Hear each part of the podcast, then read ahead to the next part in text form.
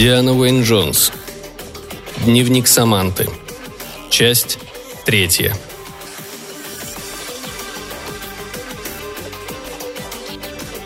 Первое января 2234 Первый день Нового года. Слава богу, даже Дадека со своими миллионами не может заставить людей работать в первый день Нового года. Так что птиц у меня не прибыло. Никто ничего не приносил. Какое счастье! Оно было бы абсолютным, если бы лебеди не устраивали драк с гусями. А еще, когда я вернулась сегодня в 4 утра, я поняла вдруг, что в квартире ужасно воняет. Просто омерзительно. Птичьим пометом, гниющим кормом, свалявшимися перьями. Дом вот уже не справляется. Пожалуй, я перестану носить стильскины. После всех вечеринок адски болят ноги. Один большой палец словно вывихнут – Воспоминания о вчерашнем вечере довольно смутные, но я точно помню, что на Маркемском празднике фейерверка встретила Лайма. Он поиздевался над моими стильскинами, а потом спросил, посмотрела ли я список. Я сказал, что нет, не хочу ничего знать заранее. Я ему рассказал о Франце, вроде бы. Смутно припоминаю, что он настаивал, чтобы я выбросила телефон и уничтожила дом бота. Он даже не представляет, каково мне. Вспомнив про разговор с Лаймом, я вдруг сообразила, что завтра снова получу лебедей, гусей и все прочее и мать не может мне помочь. А в моем бассейне птицам уже тесно. Я вспомнила, что соседний дом, большой, с огромным садом и декоративным прудом, принадлежит позапрошлому маминому мужу. И решила позвонить своему отчиму номер пять. Насколько я знаю, он до сих пор живет на Бали, приходит в себя после брака с моей матушкой. Отнюдь не сразу, но мне удалось наконец дозвониться. Он, как всегда, просто душка. «Да чего же это похоже на твою мать?» — сказал он. «Я немного знаю Франца Дадеку. Настоящий маньяк, рехнувшийся от своих денег. Приезжай ко мне на Бали, я его к тебе близко не подпущу». «Ну уж нет. По-моему, это что-то вроде инцеста. Я попросил разрешения пользоваться его садом. Он тут же согласился и назвал мне кот. Правда, предупредил, что его садовник, мистер Уилкинсон, будет не в восторге, но обещал позвонить ему и все уладить. «Звони», — сказал он на прощание. «Тут, на Бали, совсем ничего не происходит. Я этому рад, но мне приятно иногда слышать эхо далеких событий.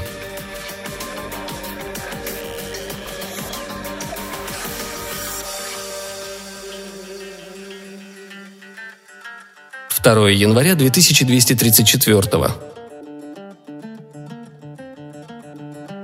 Вовремя я договорилась с отчимом номер пять. Мне как раз доставили лебедей и весь прочий сброд за вчера и сегодня. 14 одурманенных лебедей и 12 гусей. Я отвела их всех в сад отчима номер пять и пустила в пруд. Гусям, кажется, там понравилось. Когда принесли деревья, голубей и кур, я их всех отправила туда же. Попугаев, правда, пришлось оставить в квартире. Мне сказали, что они не смогут жить на улице. Ну и вдобавок я получил еще 10 золотых колец. Птичий корм стремительно заканчивается. Я пошла в ближайший магазин, но он откроется только завтра. А птичьи лакомства не работают всю неделю. Опять. Просто невероятно. Лебеди – это еще ничего. Когда шла от магазина и переходила дорогу, я увидела, что по улице топает целое стадо громко мычащих коров. Восемь штук. Их вели восемь девушек. Справедливости ради следует сказать, что девушки выглядели немного смущенными. Машины останавливались, пешеходы замирали, все смотрели на это чудо. Некоторые ротозеи наверняка тащились вслед за стадом от самой Пикадилли. Еще бы! В наши дни в Лондоне редко увидишь коров. У меня внутри все похолодело. Я сразу поняла, что коров ведут ко мне. И не ошиблась. Нет, ну честное слово, с чего этот Дадека взял, что я обрадуюсь коровам – Коровы – это совсем не романтично. У них из носа течет, и они гадят прямо на ходу. Пока я вела их через красивый холл в доме отчима номер пять, они роняли вонючие лепешки прямо на пол. Если хотите, оставайтесь здесь. В доме 14 комнат, дальше по улице можно заказать пиццу. Располагайтесь. К тому времени мне уже было на все плевать. И попугаи этому способствовали. Но вскоре стало еще хуже. Через полчаса после прибытия коров появился мистер Уилкинсон и стал на меня орать, что я разрешаю коровам топтать газон – я обещала избавиться от них при первой же возможности, а сама подумала, что пора звонить матери и требовать у нее телефон Дадеки. Позвоню ему и скажу, чтобы забирал свою живность к себе. Посмотрим, как ему такое понравится. Но позвонить я не успела, потому что на пороге появилась строгая дама с внушительным бюстом. Она сообщила, что представляет общество защиты птиц и явилась потому, что соседи обвиняют меня в жестоком обращении с животными. Они видели, как мне доставили в общей сложности 107 птиц. Нет, ну какие внимательные – которым наверняка тесно в квартире. Женщина потребовала, чтобы я создала для птиц более подходящие условия и пригрозила судом. После мистера Уилкинсона это была последняя капля. Я сказала даме, чтобы она катилась к чертовой матери.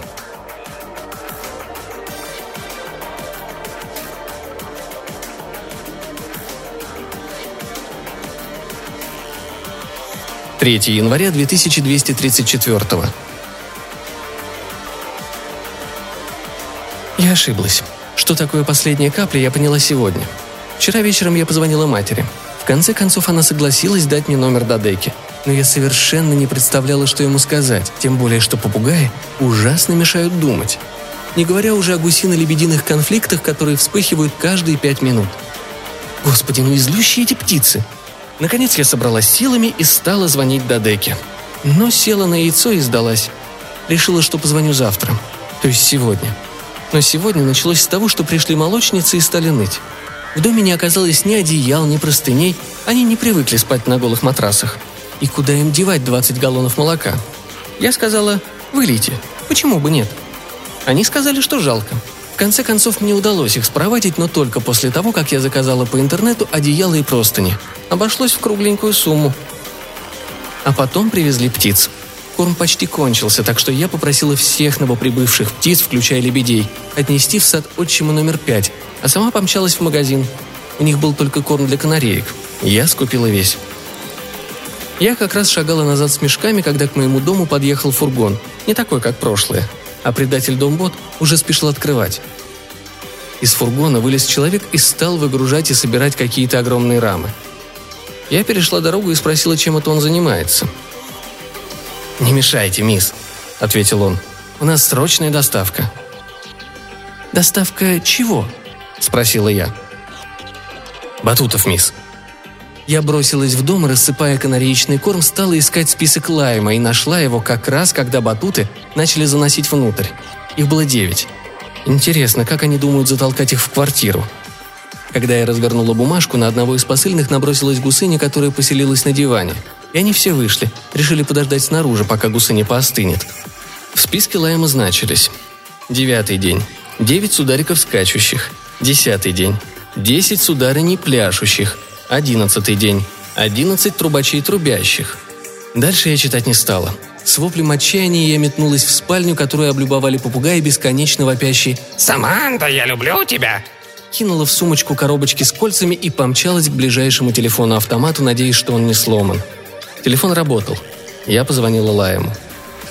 «Ну чего там еще?» – проворчал он.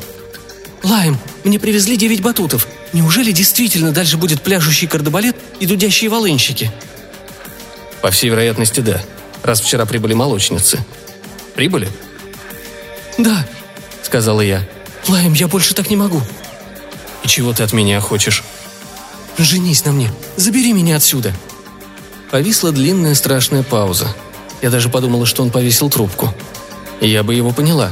Но в конце концов он сказал — если ты скажешь, что хочешь за меня замуж не только из-за Дадеки». Я от души заверила его, что это не так, но что именно благодаря Францу Дадеке наконец поняла – Лайм и есть мой суженый. Иначе я села бы в самолет и улетела к сестре в Швецию, закончила я. Или на Бали к отчиму номер пять. Ну хорошо. Приедешь ко мне? Да, только разберусь с Дадекой. Мы обменялись самыми горячими заверениями, чему я сама удивилась. Потом я повесила трубку и побежала к себе в квартиру. Хочется верить, что в последний раз. Я вернулась как раз, когда подъехал микроавтобус, и оттуда вылезли полдюжины накачанных молодых людей в пурпурных одеяниях и с коронами на головах, и три мужчины постарше, тоже в отличной физической форме. Почти каждый нес по бутылке шампанского, и все были настроены повеселиться. Они вошли в квартиру раньше меня. Так что, чтобы добраться до телефона, который милый Франц уж, конечно, прослушивает, мне пришлось пробираться между новоприбывшими спортсменами, посыльными, устанавливающими последний батут, разъяренными гусями и перепуганными куропатками. Пока я набирала номер, молодые люди залезли на батуты и стали прыгать с самыми серьезными лицами. Один из гусей случайно к ним присоединился. Я прижала трубку к уху, а другое закрыла рукой, чтобы хоть что-то услышать. Я попала на автоответчик. Вот и отлично. «Милый Франц», — сказала я после гудка, — «я так тебе благодарна за все твои подарки, ты меня просто покорил.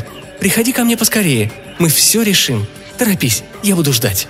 Я повесила трубку и с удовольствием представила, как милый Франц приезжает сюда, и подлый Дон Бот впускает его в квартиру, где творится такое безумие. И не только такое, как выяснилось. Когда вышла, я увидела новое стадо коров, оставляющее за собой пахучие кучи. С другой стороны, стремительно приближалась дама из общества защиты птиц. Кажется, с ней шагал полицейский. А из дома отчима номер пять вылетел разъяренный мистер Уилкинсон. Оценив обстановочку, я побежала мимо коров. И кого же я встретила? Того самого обаятельного курьера, который доставлял мне кольца. Он как раз вылезал из фургона. Я подлетела к нему. «Вы же меня помните?» – спросила я. «Зачем вам подниматься в квартиру? Давайте я распишусь за посылку прямо здесь». Ничего не заподозрив, он согласился. Я взяла сверток и помчалась дальше. «Я принесла тебе приданное», — объявила я Лайму, как только его увидела. «Нет, Лайм, я еще не закончила!» Мужской голос. «Сэмми, не глупи. Ты же знаешь, что он подслушивает. Хочешь рассказать ему, где нас искать? Дай выкину эту штуку, пока ты ему все не выболтала». На этом дневник обрывается.